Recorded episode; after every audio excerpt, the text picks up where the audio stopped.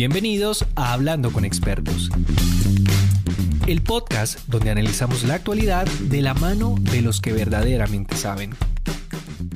Me gustaría que habláramos acerca de, esta impresionante escalada en la cifra de, violencia intrafamiliar, donde pues, la mayoría de los casos eh, las mujeres son víctimas, que ha ocurrido en los últimos meses producto del confinamiento. Usted me mencionaba hace algunos minutos en, capítulos atrás de este podcast, eh, donde hablaba acerca de que es complicado porque la mujer, eh, se, han disparado estos casos porque la mujer se dio cuenta de que está viviendo en su casa con su agresor. ¿Sí? ¿Cómo cree usted? Lo. O bueno, lo demostró.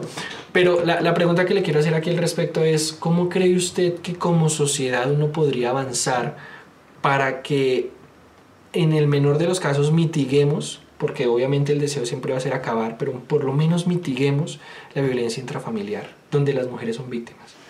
Bueno, lo primero que quiero decir es que llevamos 99 feminicidios en Colombia, eh, aproximadamente en lo que llevamos del año.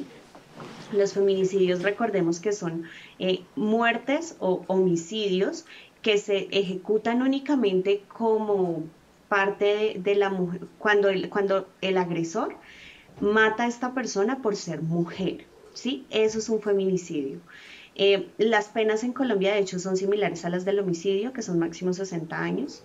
Eh, pero el problema en este punto es que el confinamiento no nos dijo, nos demostró que estaba siendo así. En 2017 se hizo un estudio de género muy, muy extenso y muy profundo con respecto a en qué estábamos trabajando las mujeres, la violencia de género, las brechas salariales eh, y pues por supuesto la violencia intrafamiliar. Y esto demostró que el 70% de las mujeres víctimas de cualquier tipo de violencia o acoso viven con su agresor. Esto no solamente se trata de sus parejas, que en la mayoría de casos son sus parejas, sino también se trata de sus tíos, padres, las violaciones, por ejemplo, siempre, casi siempre están en casa.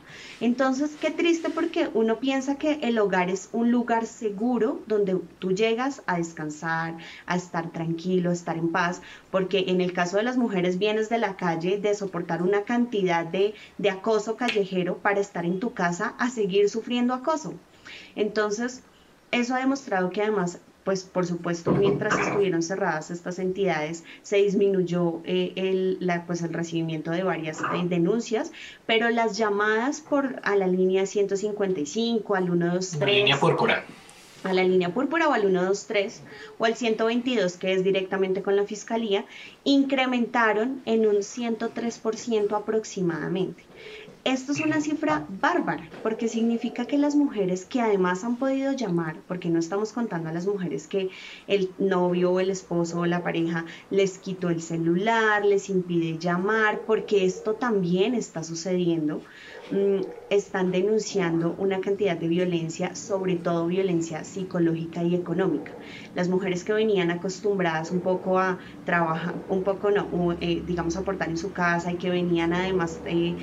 aportando económicamente, empezaron a depender 100% de sus parejas y esto ha sido una cantidad de violencia psicológica y económica que les ha impedido continuar con su pues con su independencia económica de alguna manera. Entonces, esto también ha sido una cifra absurda que además nos deja ver en qué, pues, en qué momento estamos del país, en qué momento estamos del mundo, porque esto además en marzo que hubo el foro de lideresas mundiales, o sea, uno de los temas más graves era que en todos los países se incrementó la violencia de género.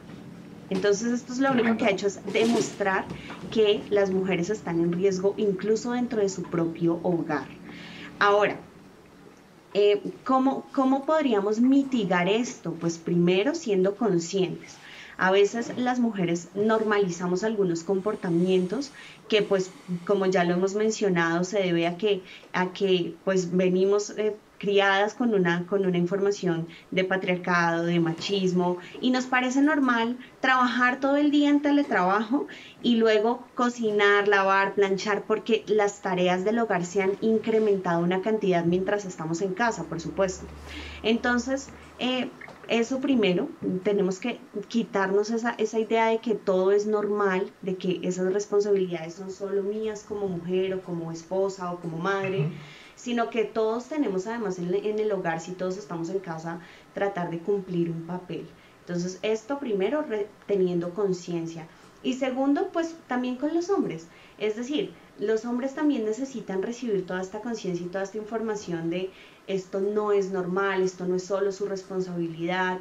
Eh, si en este momento estamos atravesando una situación difícil en la que su esposa no puede, por ejemplo, trabajar o no puede abrir su negocio independiente o no puede salir a vender en las, en las calles porque era vendedor ambulante, pues entonces en ese momento es cuando no hablamos de que hombre o mujer, sino de una pareja y ese, ese apoyo es indispensable.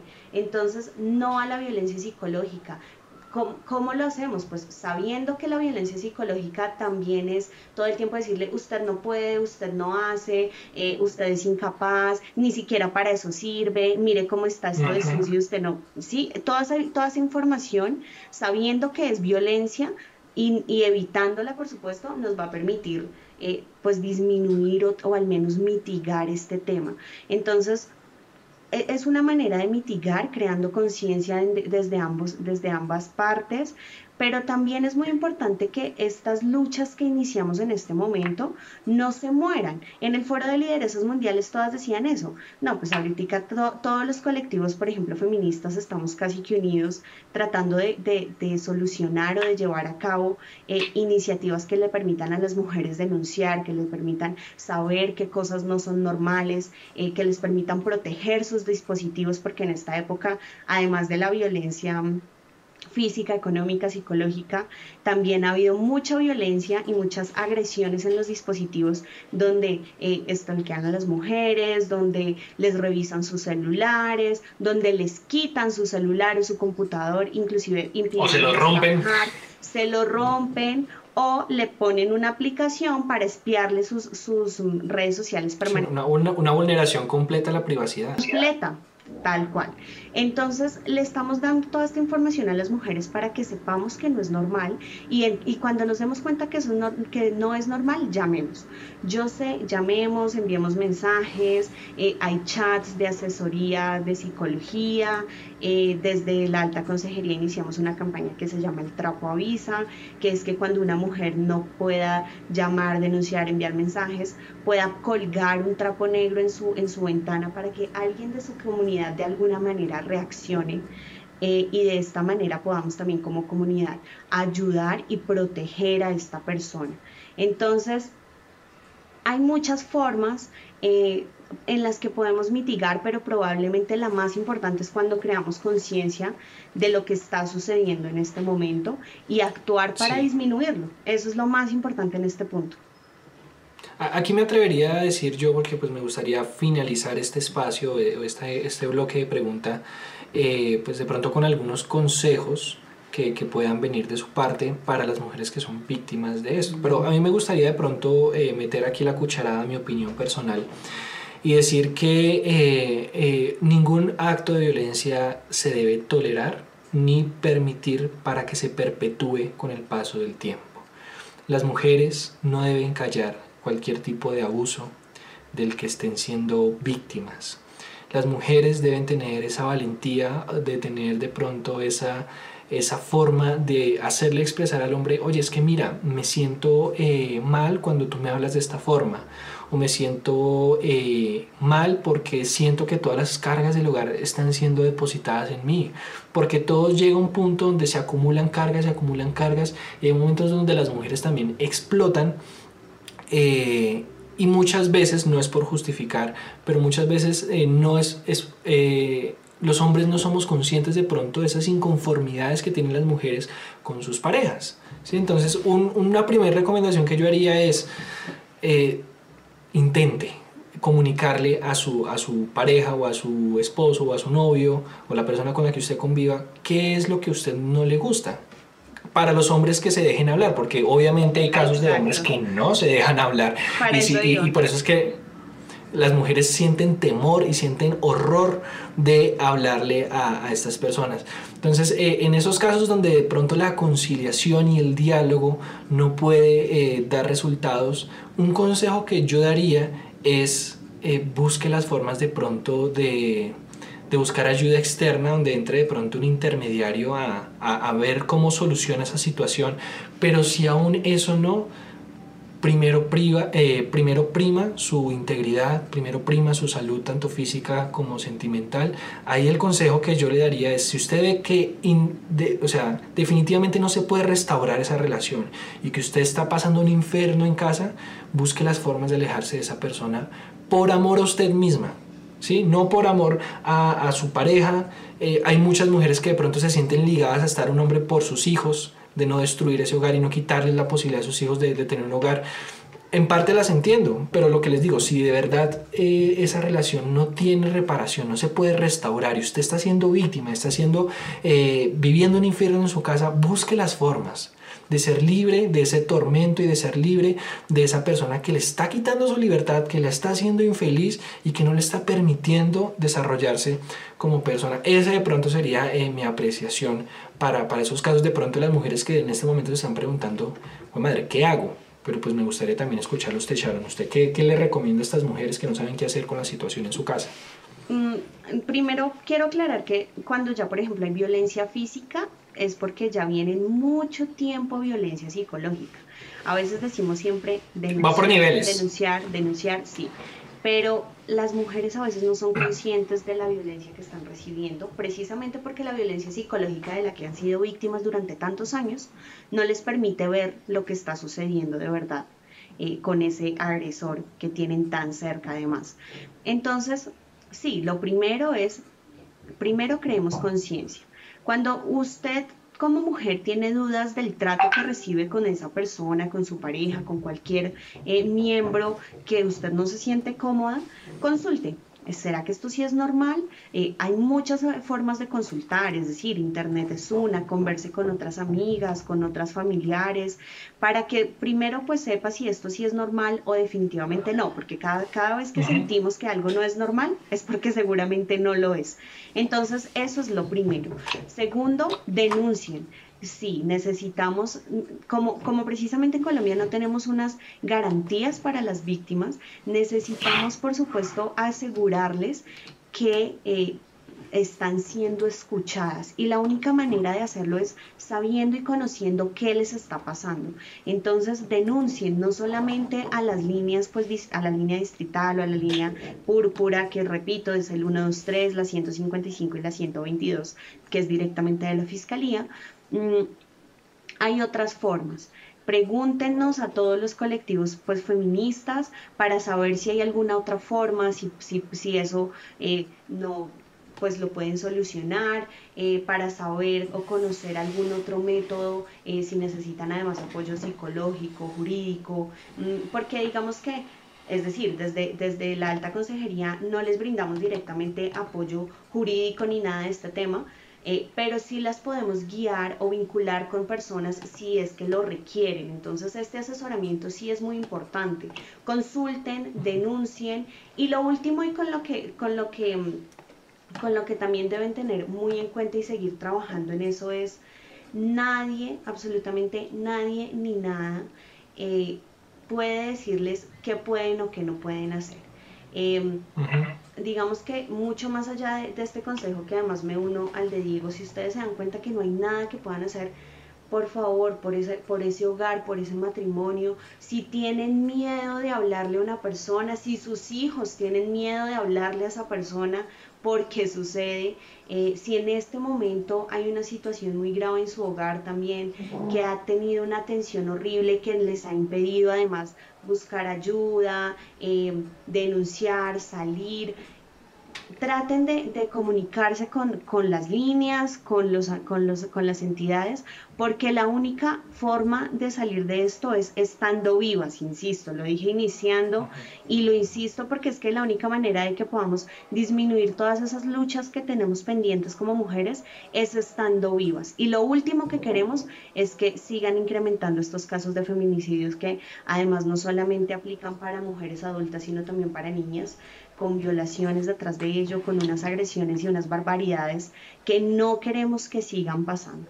Entonces, por favor, no, nada ni nadie les puede decir qué pueden hacer y qué no. Si ustedes sienten que están en riesgo, actúen, actuemos juntas. Así es. Así es. Sharon, eh, yo quiero agradecerte por estos minutos y por toda la información tan valiosa que nos has aportado. La verdad fue una conversación bastante amena, de chorro, de pronto sin, sin edición. Fueron más de una hora y cinco minutos los que estuvimos hablando aquí eh, con Sharon y, la verdad es que son temas bastante relevantes en, nuestra sociedad y más en esta época donde, como recientemente lo hemos hablado, han incrementado los casos de, de violencia intrafamiliar en contra de la mujer. Eh, ¿Qué tal la pasaste? ¿Cómo te pareció este espacio? Me encanta, me encanta porque, porque además lo más importante de estos espacios es que podamos poner sobre la mesa los temas que nos competen a todos.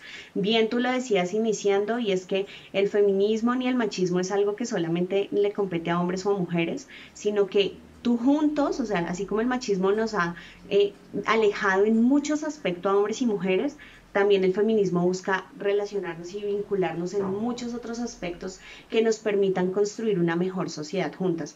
Juntos, según, según ONU, Mujeres, la, eh, vamos a tener probablemente eh, igualdad de género más o menos en 2230, es decir, más de 200 años pero pues si empezamos ya, así que hay que empezar al menos para que tus nietos, mis nietos, los de las personas que nos escuchen, puedan tener un mundo mucho más eh, cercano y con mayor igualdad entre hombres y mujeres y entre también la comunidad LGBTIQ que también ha sido víctima de muchísimos otros flagelos y que el feminismo por supuesto ha, intentado disminuir. Entonces, y empecemos. Yo, la verdad, yo la verdad quiero un mundo así para mi hija, un mundo en el cual ella pueda salir a la calle y se pueda sentir segura un mundo donde sea libre eh, de cualquier tipo de acoso, tanto físico como virtual.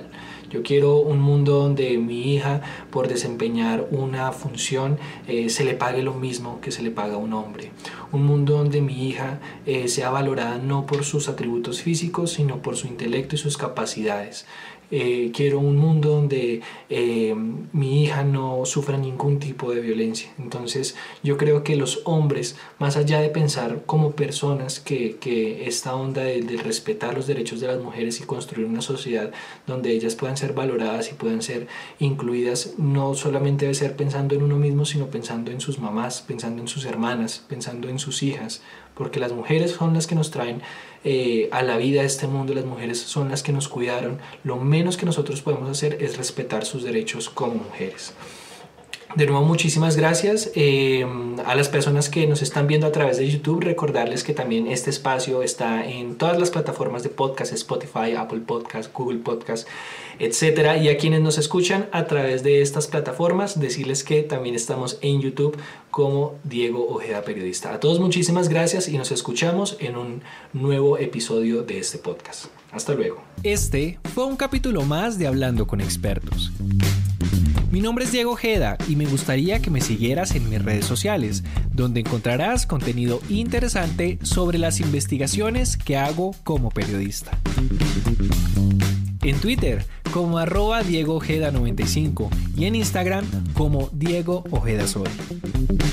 Nos escuchamos en un próximo capítulo.